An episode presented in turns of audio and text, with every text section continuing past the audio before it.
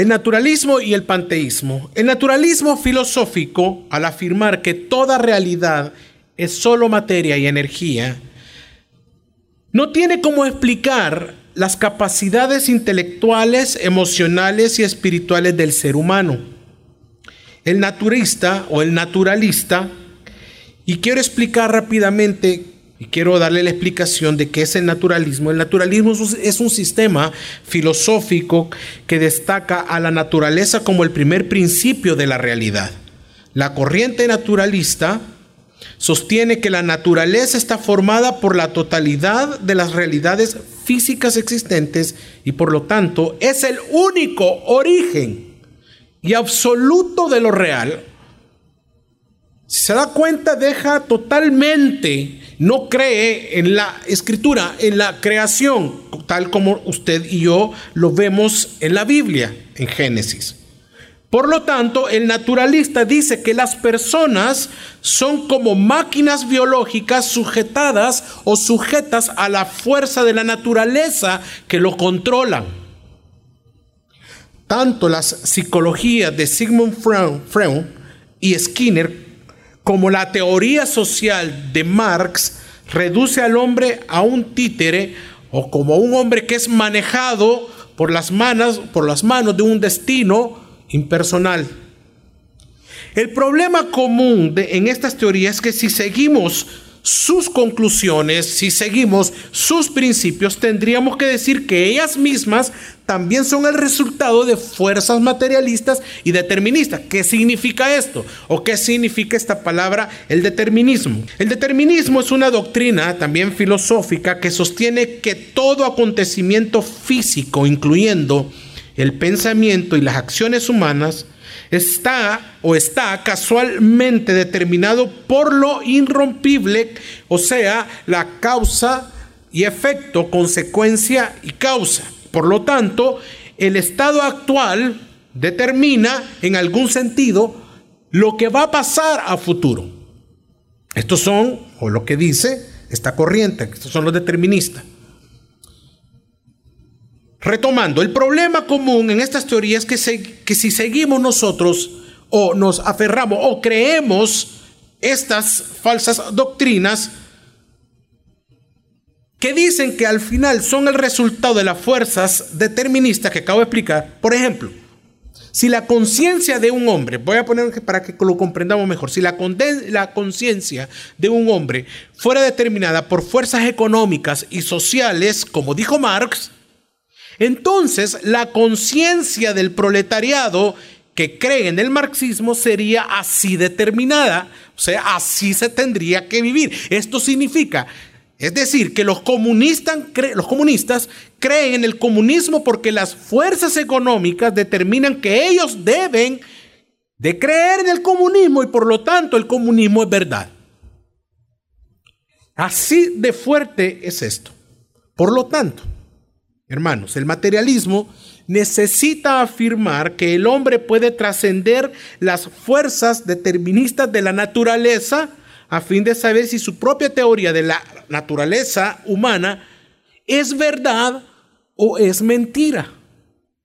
Por eso no tiene cómo hacer esto sin negar el naturalismo. Contra esta, contra esta visión, nuestro estudio bíblico nos dice o nos revela que la realidad del alma explica las capacidades trascendentes del hombre. En vez de una ilusión, como lo dice el naturalismo, como Freud lo dijo, o como lo dijo de una manera en cuanto a la religión, que es el opio del pueblo, como afirmaba Marx, la fe, nuestra fe como hijos de Dios, la fe cristiana, justamente lo que le falta o lo como dicen ellos, la fe cristiana le falta una metafísica inteligible, natural, personal y autoconsciente del ser humano. O sea que nos está diciendo que somos un poco tontos, bobos. Y ahí resulta otro problema, el panteísmo. El panteísmo, ¿qué dice? La naturaleza es sinónimo de Dios en el panteísmo. El panteísmo es una concepción del mundo y una doctrina filosófica según la cual el universo, la naturaleza y la deidad, se llaman Dios o son equivalentes. ¿Esto concuerda con el naturalismo? ¿O por qué? Al negar que el hombre fue creado por un ser personal, entonces, por lo tanto, se iguala al naturalismo en su incapacidad para explicar el origen y la naturaleza y autoconciencia de las personas. No logra, no puede explicar, entre ellos se contradicen. El panteísmo enseña que el espíritu del hombre, que es personal, surgió del espíritu o de un espíritu posterior, el uno, que es todo, pero es impersonal. Pero, ¿cómo puede la energía impersonal producir una conciencia personal como la que usted y yo tenemos? El panteísmo también propone que el mundo físico, la silla, las mesas, usted, usted mismo, es una ilusión. Es una ilusión, es una ilusión o inferior al mundo del espíritu. Entonces, el objetivo de la religión sería ayudar a la gente, según ellos, por eso es que ellos lo, lo mantienen tan fuerte, sería ayudar a las personas a huir del cuerpo físico que es contrario a lo que la Biblia nos dice. La Biblia refuta todo esto. ¿Cómo? Al enseñar que el alma sin el cuerpo es desnuda, está muerto el cuerpo. Y así lo dice Hebreos capítulo 9, versículo 27. Y así como está decretado que los hombres mueran una sola vez y después de esto, el juicio. Démonos cuenta cómo ellos, cómo estas corrientes niegan la creación. Y obviamente niegan cómo un Dios supremo, un Dios todopoderoso puede crear del polvo al hombre. Y le da de su imagen y de su semejanza. Por lo tanto, tienen estas corrientes como el panteísmo y el naturalismo tratar de evitar que eso sea creíble y pone y nacen todos estos filósofos, obviamente, en contra de la sana doctrina, en contra de la Biblia, en contra de Génesis. Pero ¿qué más? ¿Qué dicen las otras religiones?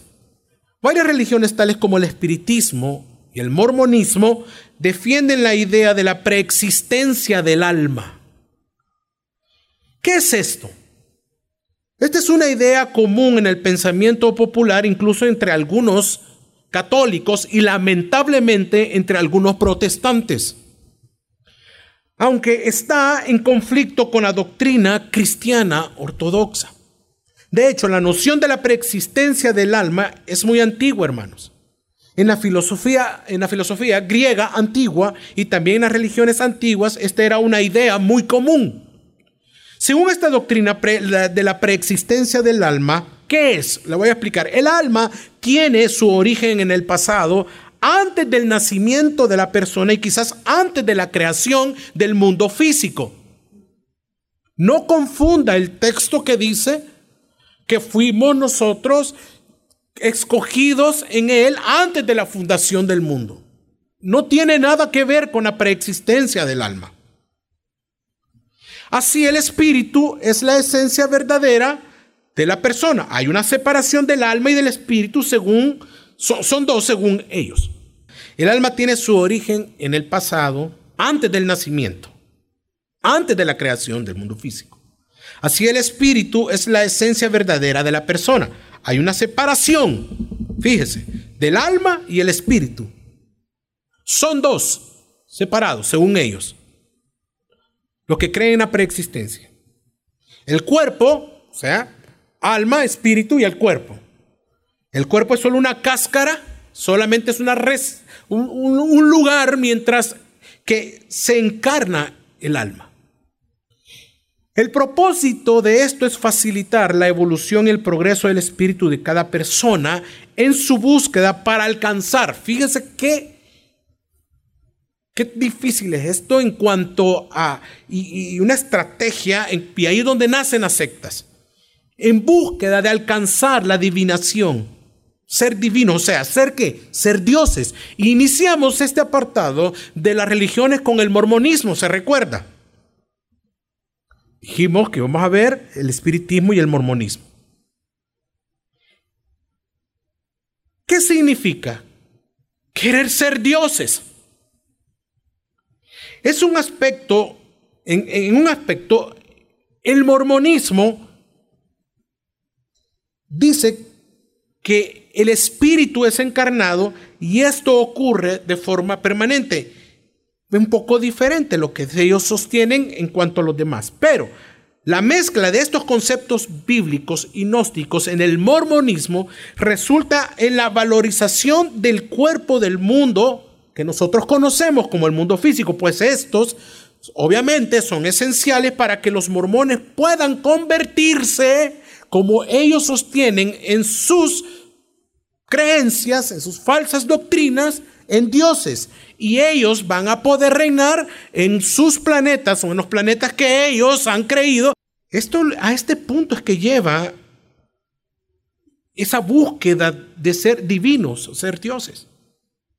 Debemos observar que no hay el mínimo en, en todo lo que acabo de explicar de ellos, en lo que es la, la, preexistencia del alma, etcétera, que no hay ni siquiera el mínimo respaldo bíblico para la idea o esta falsa o falso pensamiento de la preexistencia del alma.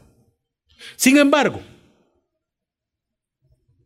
hay personas que concuerdan con esta doctrina y citan versículos como Jeremías capítulo 1, versículo 5. Usted puede encontrarse con esta persona y le va a decir, pero ¿y Jeremías 1.5? ¿Qué dice Jeremías 1.5? Antes que yo te formara en el seno materno, te conocí y antes que nacieras, te consagré, te puse por profeta a las naciones.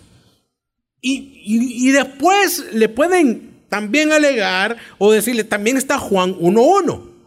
Así se atreven ellos. El principio existía el verbo y el verbo estaba con Dios y el verbo era Dios. Estos versículos ellos los citan por querer sostener sus pensamientos y sus corrientes, pero están totalmente fuera de todo contexto. Obviamente Juan 1.1. Veamos, Jeremías, cuando Dios dijo que conoció a Jeremías en el, en el capítulo 1, versículo 5, en la parte donde dice, antes de que te formase en el vientre materno. Esto no significa que el espíritu Jeremías ya existía o existiera anteriormente. En este texto aquí se refiere a los siguientes hechos. Primero, uno, siendo el creador de Jeremías, ¿quién? Dios. Dios sabía de antemano todo acerca de Jeremías, todo sobre él. Dos, Dios resolvió establecer una relación de amor con Jeremías. 3. Por eso Jeremías fue escogido por Dios, para que Dios hiciera todo esto necesario que Jeremías existiera en la mente divina, en la del Señor. Entonces no hay ningún problema con este texto. La omnisciencia de Dios, uno de sus atributos, es una explicación completamente adecuada para entender el texto. En el caso de Juan, en el Evangelio de Juan 1.1, bueno, Obviamente, el argumento a favor de la deidad de Cristo necesariamente debe incluir una defensa de su preexistencia. El hecho de que el logos es igual a Dios es Dios, es suficiente, hermanos, es suficiente, no hay por dónde irse para mostrar que el texto no puede ser aplicado a otras personas sino solo a las personas de la Trinidad, como lo explicamos en los, en los estudios anteriores. Por lo tanto, este texto es irrelevante a tal argumento como el de Jeremías. El argumento a favor del traducianismo elimina cualquier posibilidad de preexistencia del alma. Nosotros ya lo vimos anteriormente. Puesto que tanto el alma como el cuerpo tienen su origen en el acto de la procreación. Es lógicamente imposible que existiera anteriormente. También hemos visto que la existencia del espíritu fuera del cuerpo, como lo vimos en el texto que leímos anteriormente, es anormal en escritura. Un espíritu fuera del cuerpo, ¿cómo está ese cuerpo? ¿Cómo se le llama? Muerto. La doctrina, bueno, solo con ese texto, la reencarnación queda nula. No puede haber, no existe tal como lo creen las religiones de la India y otras más. El gnosticismo, la brujería, etc. La doctrina de la preexistencia del alma presenta la existencia fuera del cuerpo como si fuera un estado normal. O sea, como si no existiera una unión esencial, principal, entre el cuerpo y el alma que define o que nos define a nosotros como seres humanos. Otro error que podemos ver entre las religiones, estas religiones que creen esto, es la noción de que la imagen de Dios en usted, en mí, incluye su cuerpo físico. El cuerpo físico de Dios, pues. Y no puede ser así porque Dios dice en la Escritura que Él es qué? Espíritu. Los mormones, hermanos, creen que Dios tiene un cuerpo físico. Por eso que tal doctrina no cabe en la iglesia de Jesucristo. Los mormones creen que Dios tiene un cuerpo físico, pero el mismo Jesucristo, que Él es Dios, único verdadero, en el, en, el Evangelio de Juan capítulo 4, versículo 24, dice que Dios es espíritu. Él dijo también en Lucas 24, 39, que un espíritu no tiene carne ni huesos. Dios, por lo tanto, no tiene cuerpo físico. Los atributos de Dios no son consistentes con la idea de que Dios tenga ese cuerpo. Él es invisible. 1 Timoteos 1:17.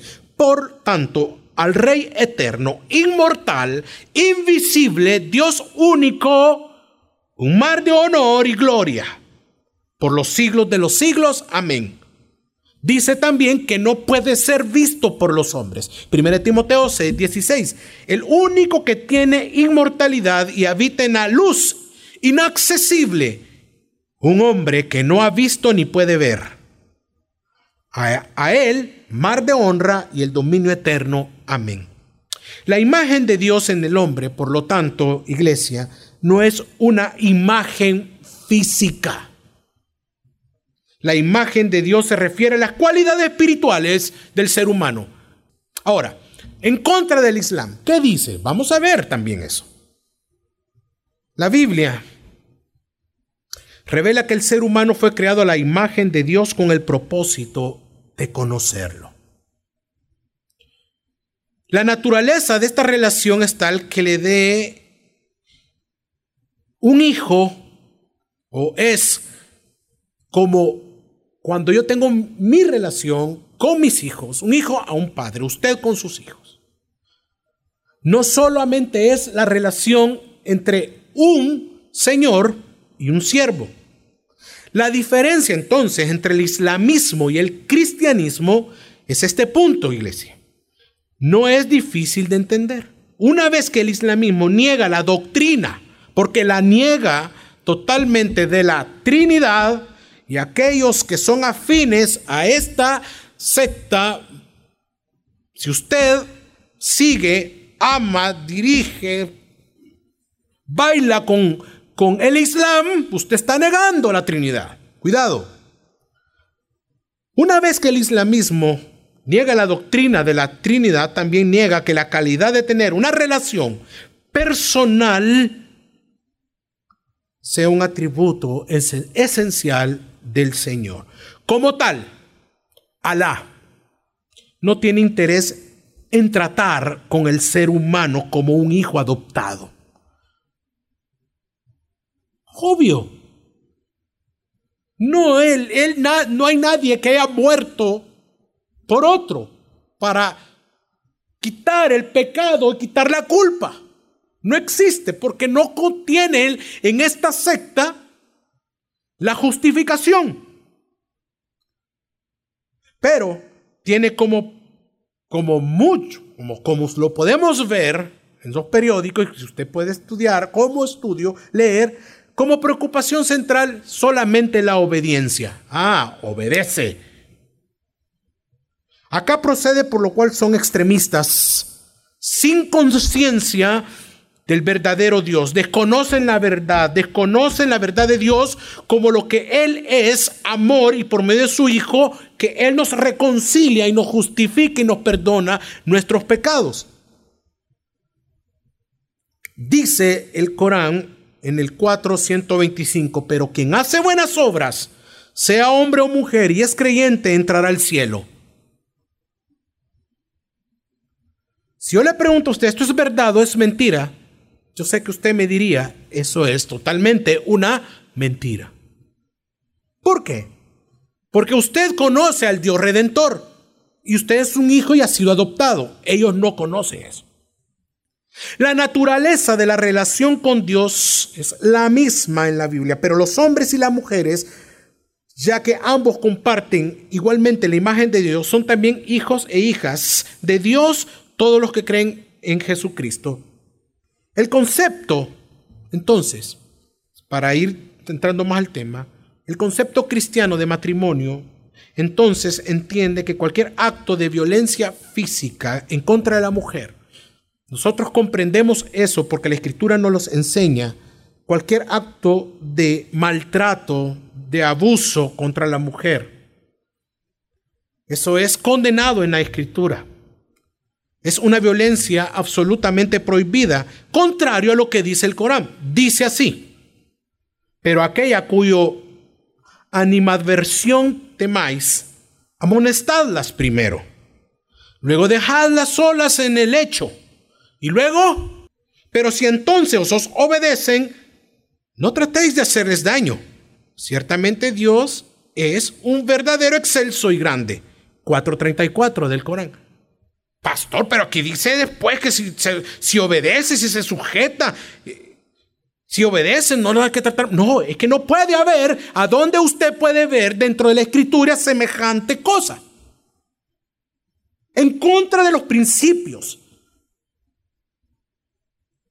Aquí están poniendo a Dios en una figura de Dios a la par del hombre. No hay razón que justifique golpear a la esposa. También debemos notar que el apóstol Pablo dijo algo que era radical para la cultura antigua. Dice en 1 Corintios 7:4, la mujer no tiene poder sobre su propio cuerpo, sino que el marido, e igualmente el marido no tiene poder sobre el mismo su propio cuerpo, sino la mujer. La mujer tiene la misma autoridad sobre el cuerpo del marido. Que éste también tiene autoridad sobre el cuerpo de la esposa. Los derechos de ambos son exactamente iguales.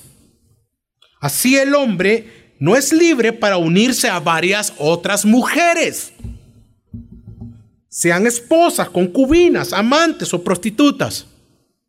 Toda relación sexual, como lo hemos visto y lo conocemos en las escrituras, fuera del matrimonio heterosexual, está prohibida. La poligamia es condenada. Dejando claro todo esto, veamos también qué dice la teología liberal y la neortodoxia. La teología liberal ¿Qué es, pastor? No, no entiendo qué es. ¿Quiénes son los liberales? Lo voy a explicar rapidito. La teología liberal son, para comprenderlo, voy a decir las características de una manera rápida. Primero, no creen en la infabilidad bíblica. Segundo, la teología liberal no hace hincapié en la doctrina. Por lo tanto, no, no sabe a dónde va. Tres, o sea, no conoce la escritura. Tres, se enfoca en la experiencia. Ya que la doctrina no importa, los liberales priorizan experiencia de Dios de esa manera. El padre de la teología liberal era Friedrich. Este hombre definió la teología como el sentimiento de nuestra absoluta dependencia de Dios a nivel práctico.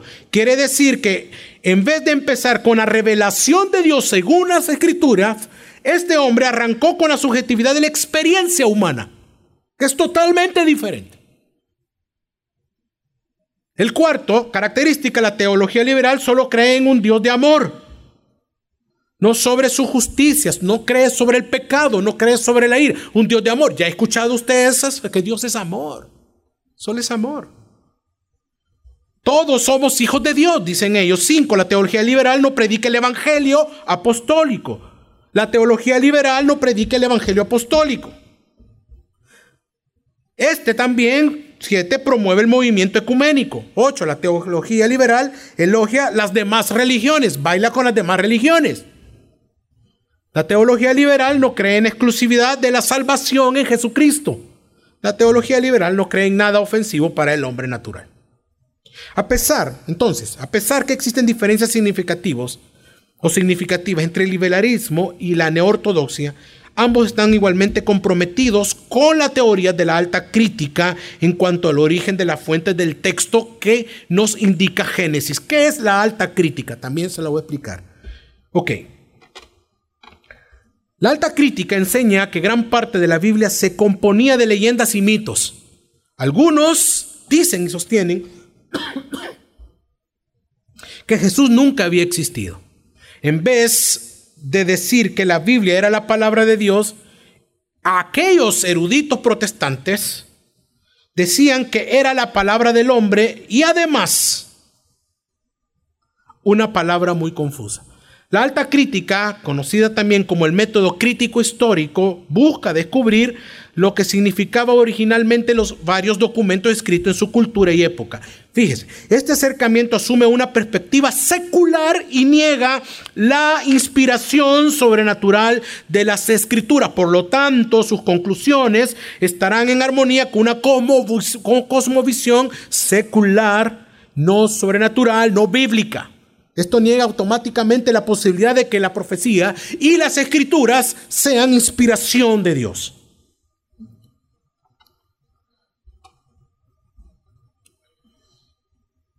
Entonces, esto es tan como la teología liberal y la neortodoxia con las teorías de la alta crítica, ellos cuestionan el origen de los textos de Génesis entendiendo que las narraciones de los capítulos 1 y 2 pertenecen a fuentes independientes y no contradictorias que son inspirados. Los teólogos de estas tradiciones, como por ejemplo lo dijimos la semana antepasada, Emil Brunner, citado en nuestro estudio histórico, en la primera, sirve como una ilustración a lo que ellos dicen. Entienden que Adán y Eva no existieron como personajes históricos, por lo tanto, se recuerda que decía él, niega qué? La caída.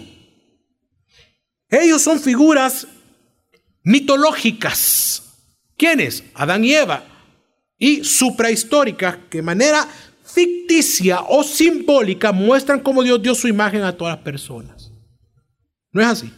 Nuestro estudio bíblico discute esta interpretación al mostrar la continuidad que existe entre los textos que tratan de entre Adán y Eva, textos bíblicos, que estos personajes son referidos como personas que realmente existieron, personas históricas.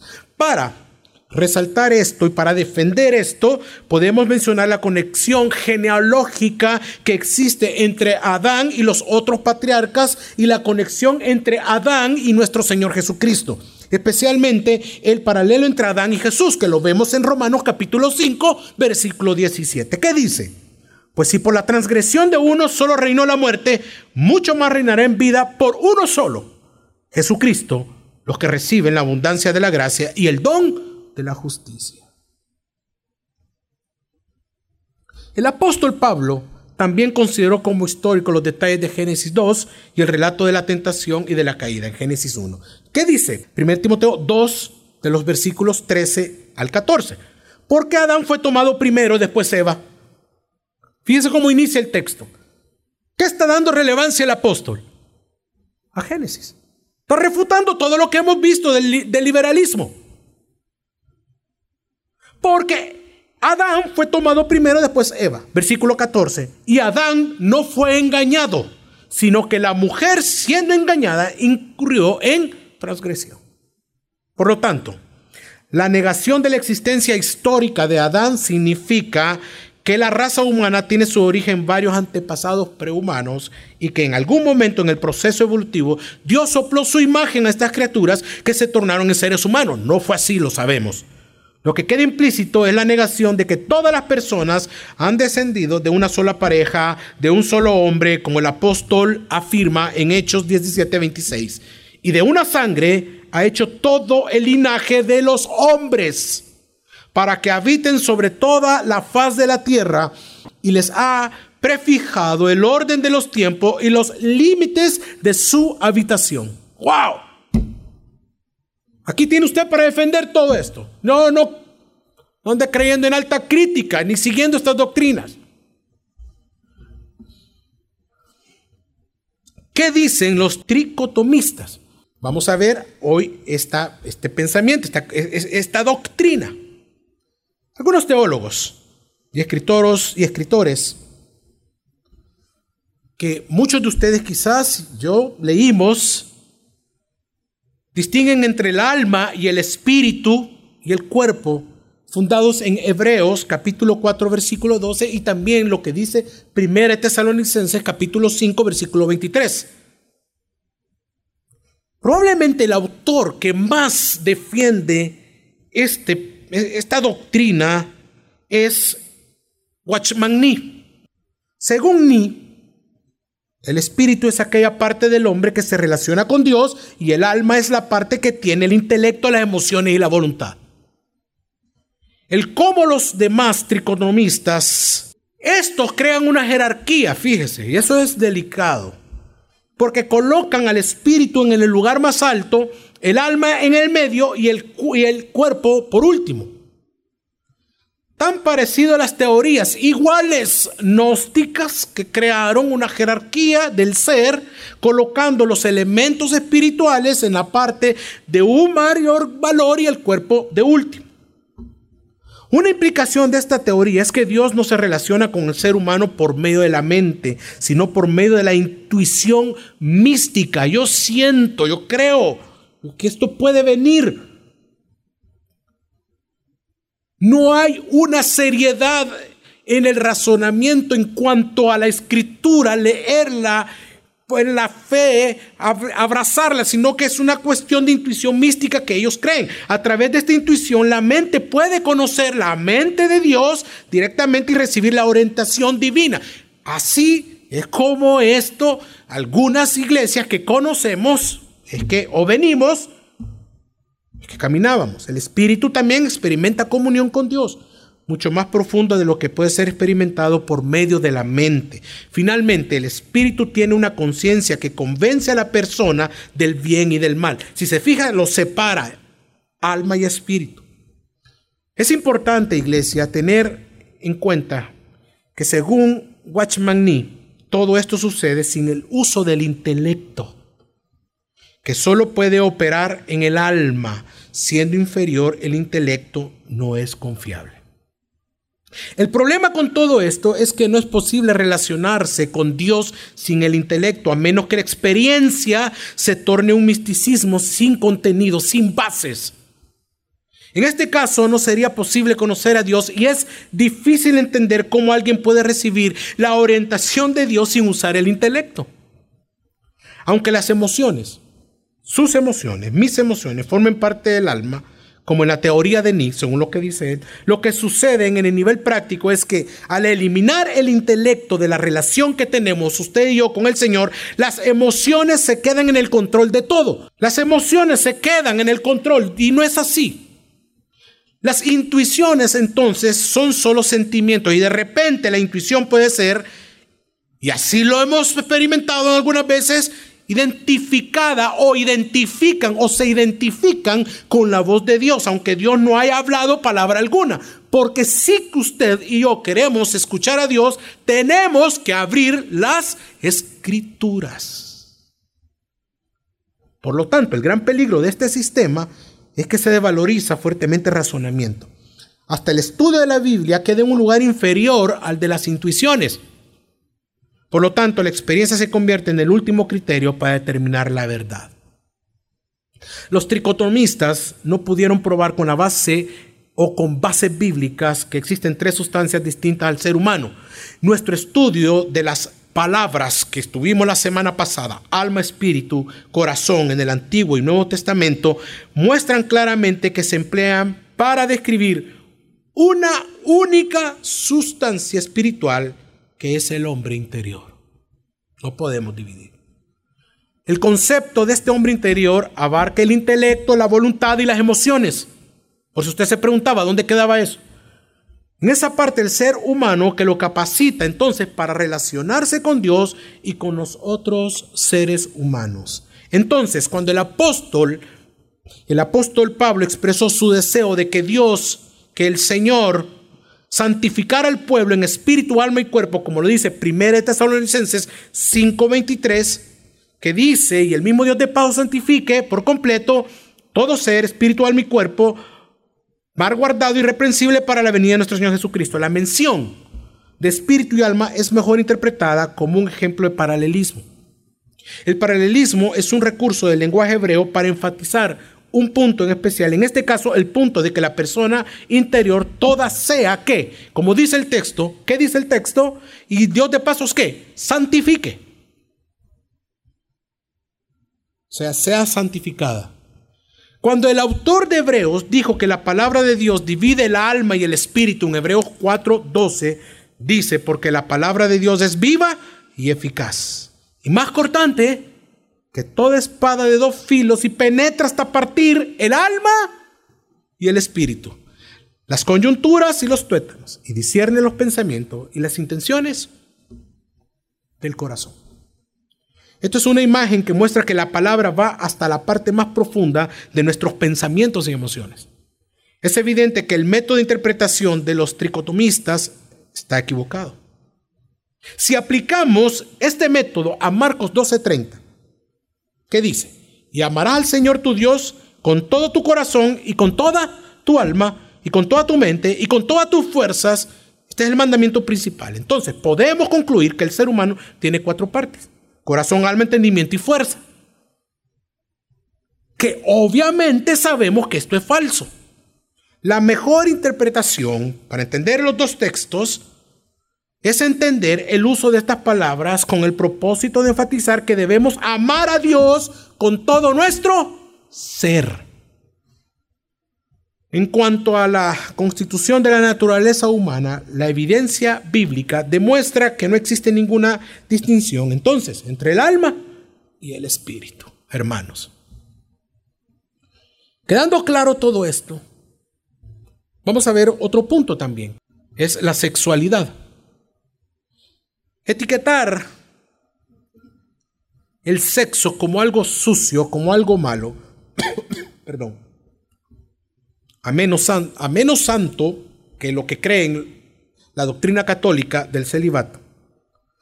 Reducir el sexo a apenas una función biológica y física que puede ser practicada sin límites, concluimos que las dos tendencias son igualmente erróneas y antibíblicas, como es el celibato y como practicarlo sin límites.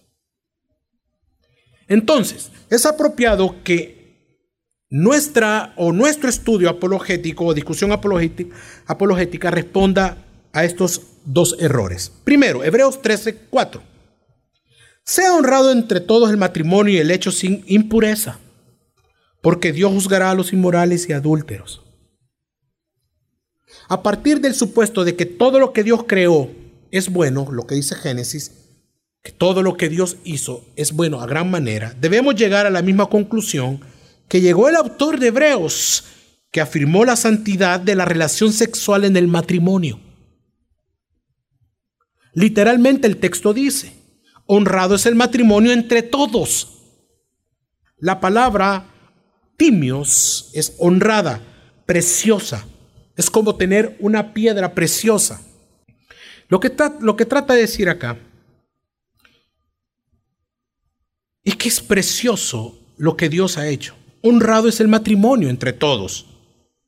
Una piedra preciosa. Esto también es una declaración del hecho de que la boda es lo principal antes de la sexualidad, de practicar el sexo. Por lo tanto, la boda, el matrimonio es bueno y es bueno para todos. Pablo escribió de forma directa. Quien prohíbe el matrimonio está enseñando doctrinas de demonios. Primera de Timoteo 4 del 1 al 3. Por lo tanto, usted y yo concordamos con uno de los reformadores, con Calvino, que dijo en su comentario en Hebreos capítulo 13, que no hay clase alguna de personas para las cuales el matrimonio debe ser negado. Esto es una condena de la doctrina católica que niega a sus ministros el derecho de casarse. La siguiente frase del capítulo 13, versículo 4, es literalmente, y dice, y la cama es pura, o sea que está hablando en el griego amiantos. La palabra amiantos significa sin mancha, pura, y denota pureza ceremonial, pero también denota pureza moral. Y la falta, obviamente, del pecado. Hay un lugar donde los deseos sexuales se pueden realizar sin la necesidad de culpa y vergüenza. Y eso es en el matrimonio, o sea, en la cama conyugal. Con base en nuestra discusión, a lo largo del estudio que hemos venido haciendo sistemático, vimos que esto ocurre solamente, como lo dijimos la semana pasada, fue claro, entre un hombre y otro hombre. Hermanos, ¿Entre una mujer y otra mujer? No. Ocurre entre un hombre, como lo estableció Dios, hombre y una mujer que asumen un compromiso del matrimonio, un, compromiso delante de Dios, un pacto, que es el matrimonio según las normas de la ley. Para resaltar la naturaleza exclusiva de la relación sexual, el autor dice que Dios juzgará a los inmorales, o sea, está hablando que Dios juzgará a los pornos, a los adúlteros, que también es moichos. Las dos palabras excluyen toda relación sexual fuera del matrimonio. La palabra pornos, que lo está hablando los inmorales, que es la raíz de la pornografía, describe varias prácticas como fornicación, Mientras que los adúlteros específicamente significa relaciones sexuales entre un hombre y la esposa de otro o viceversa. En el contexto de este texto y teniendo en cuenta nuestra exposición o, el estudio anterior sobre el significado del matrimonio, podemos responder a las tendencias erróneas que son comunes para hoy en día, lo que vemos al día a día en cuanto a la sexualidad, en cuanto al matrimonio. Primero, la Biblia condena la promiscuidad y toda relación sexual antes y fuera del matrimonio. ¿Cuántos decimos amén a esto? Casados. Solteros. Todos decimos cómo. Amén. Así es. ¿Por qué? Porque el vínculo conyugal es santo y creado por Dios para proporcionar la mayor realización de amor entre un hombre y una mujer iglesia. La misma observación puede ser hecha en cuanto a las relaciones homosexuales. Uh, vamos a entrar aquí. Es común encontrar apologística o apologistas, perdón, de la homosexualidad. Y esa influencia está alcanzando la iglesia, lamentablemente. Estaba viendo varios documentales que hay muchas iglesias protestantes, como presbiterianas, anglicanas, que están aceptando eso libremente. Están, sus ministros se ríen y se gozan en eso. Pero estos, algunos de ellos, estos falsos maestros, ofrecen argumentos fundamentados según ellos en la Biblia, pero los sacan de fuera de todo contexto. ¿Para qué? Para justificar su pecado o su estilo de vida homosexual. ¿Cuál sería la respuesta correcta según las escrituras a eso? Un argumento defendido es que las, que las condenas a la, a la, homosexualidad, como lo dice Levítico capítulo 18, puede leer el capítulo 18, pero dirigido al 22, no están en vigor hoy, ya que otras prohibiciones de la ley levítica no se aplican en el contexto del nuevo pacto. Miren lo que dicen ellos, que no están. Este argumento, hermanos, ignora la distinción entre la ley ceremonial y la ley moral. Distinción importante para evitar las confusiones sobre su propósito y las aplicaciones que deben de ser correctas. La primera cosa que observamos es que en Levítico capítulo 18, versículo 6, yo lo leo, dice, ningún hombre se llegará a cualquier pariente de su carne para descubrir la desnudez, yo soy el Señor. Después viene una declaración explícita en el versículo 20 de que no se debe tener relación sexual con esposa de su vecino. Mira el orden cómo viene. Así, ah, igual, sigue diciendo el método de interpretación que quieren legitimar o, hacer legítimo los homosexuales. Seríamos entonces obligados a rechazar esas prohibiciones como algo que ya no tiene relevancia para nosotros hoy. Y Dios, y si vemos los textos, dice que no, él habla en contra del adulterio. Por lo tanto, de esta forma pensamos que no hay nada de malo, no hay más nada, Dios es amor, ya lo vimos, que es lo que dicen estas personas, y no podemos tener leyes hoy, en esta época, anticuadas, somos cuadrados. Según estamos hablando de aquellos que defienden ese pecado, ese pensamiento, ese estilo de vida, perdón. Según Levítico 18, prohíbe en el, en el incesto, el incesto, tener sexo con la persona que no es su esposa, o sea, con la esposa de otro. Prohíbe el sexo con animales. En Canadá ya es legítimo tener sexo con animales. Pero ¿qué dicen los apologistas que defienden esto? Que somos qué? Que todo esto es anticuado, que no que no aplican para el hoy. Y en medio de esas prohibiciones represivas y restrictivas encontramos la no adoración entonces a Moloch. El sacrificio, ¿qué era, era la adoración a Moloch? La, era la, el ritual o sacrificios de bebés o niños como ofrendas quemadas.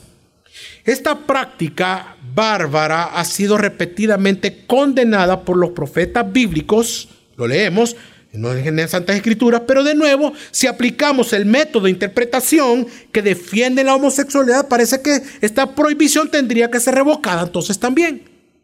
Así el sacrificio humano ahora pasaría a ser, como dice, que somos a, ser tolerable en esta era perversa, en esta era iluminada, moderna, etc.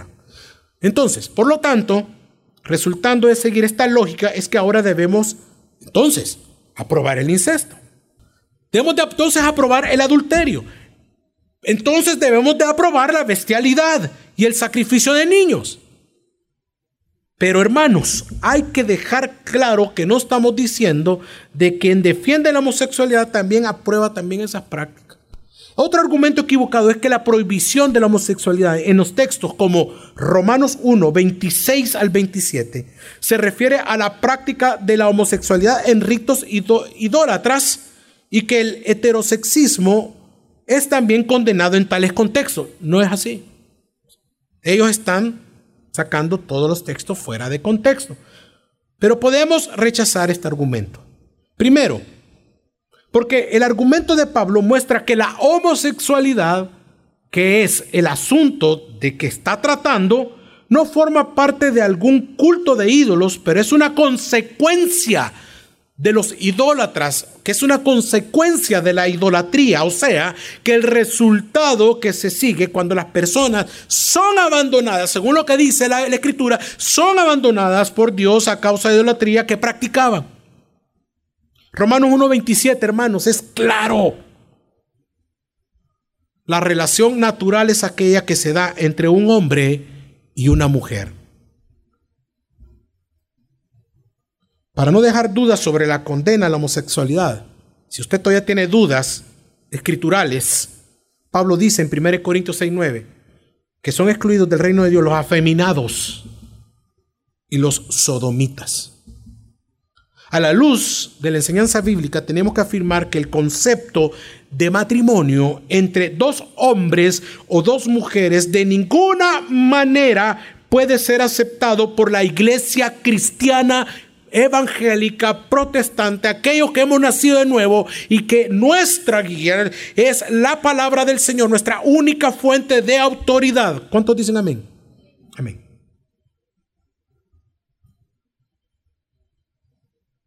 Lo que digan allá afuera van a enfrentarse en el juicio con Dios, pero nuestro deber es también predicarles a ellos la verdad. Por lo tanto, el hecho que el matrimonio consiste en la unión entre un hombre y una mujer es algo tan profundamente arraigado en la naturaleza humana porque así lo diseñó Dios desde el principio. Si Dios dice que todo lo que hizo era bueno, es porque eso iba a ser el orden de todo, orden divino. Y así de santo es el matrimonio, hermanos. Nadie puede redefinir la realidad del matrimonio. Para ir terminando, ¿cuál es la aplicación práctica de todo esto? En primer lugar, como hemos visto en las narraciones de la creación, voy a una conclusión de todo, de los tres estudios. Las narraciones de la creación y del origen del hombre y de la mujer están centradas en Dios, nuestro creador. Amén. Eso es lo que creemos los cristianos.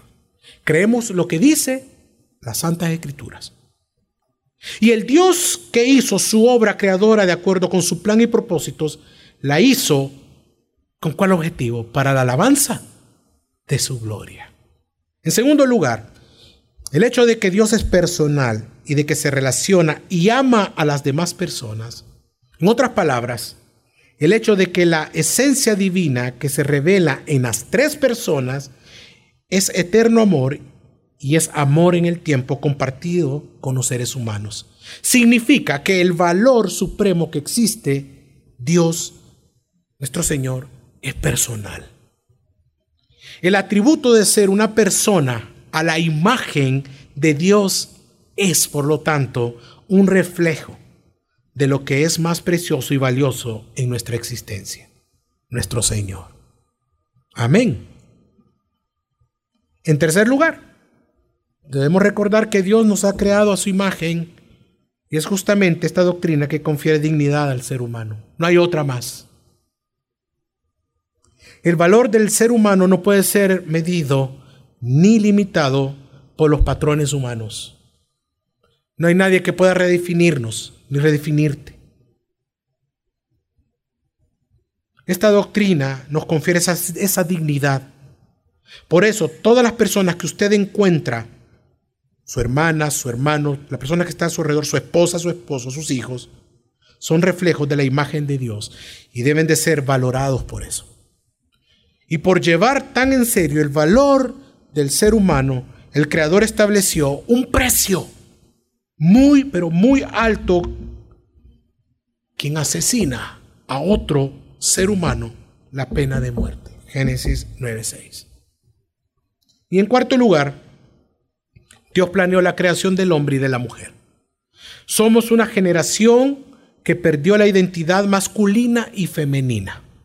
Por lo tanto, la consecuencia que tenemos patrones de matrimonio que no retratan la relación de Cristo y la iglesia.